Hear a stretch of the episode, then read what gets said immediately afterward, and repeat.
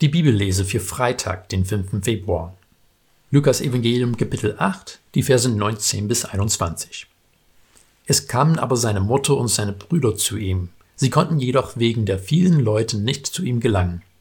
Da sagte man ihm, Deine Mutter und deine Brüder stehen draußen und möchten dich sehen. Er erwiderte ihnen, Meine Mutter und meine Brüder sind die, die das Wort Gottes hören und tun.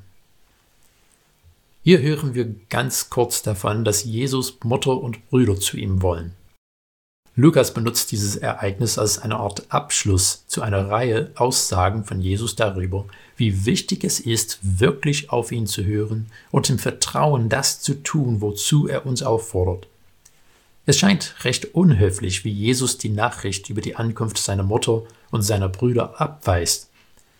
Markus Evangelium gibt uns mehr Details über dieses Ereignis, in Markus 3,21 lesen wir, als seine Angehörigen davon hörten, machten sie sich auf den Weg, um ihn mit Gewalt zurückzuholen, denn sie sagten, er ist von Sinn. Immer wieder von damals bis heute haben Leute Jesus Absichten nicht verstanden.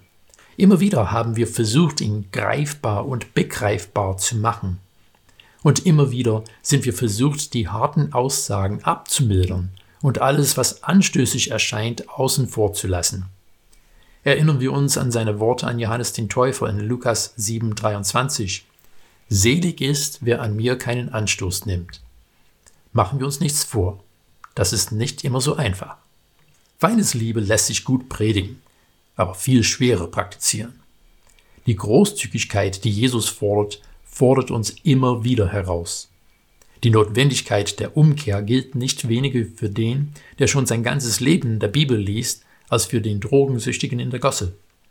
Und Jesus Familie sind nicht die, die blutsverwandt mit ihm waren oder die Herr, Herr rufen, sondern die, die seine Worte hören und tun.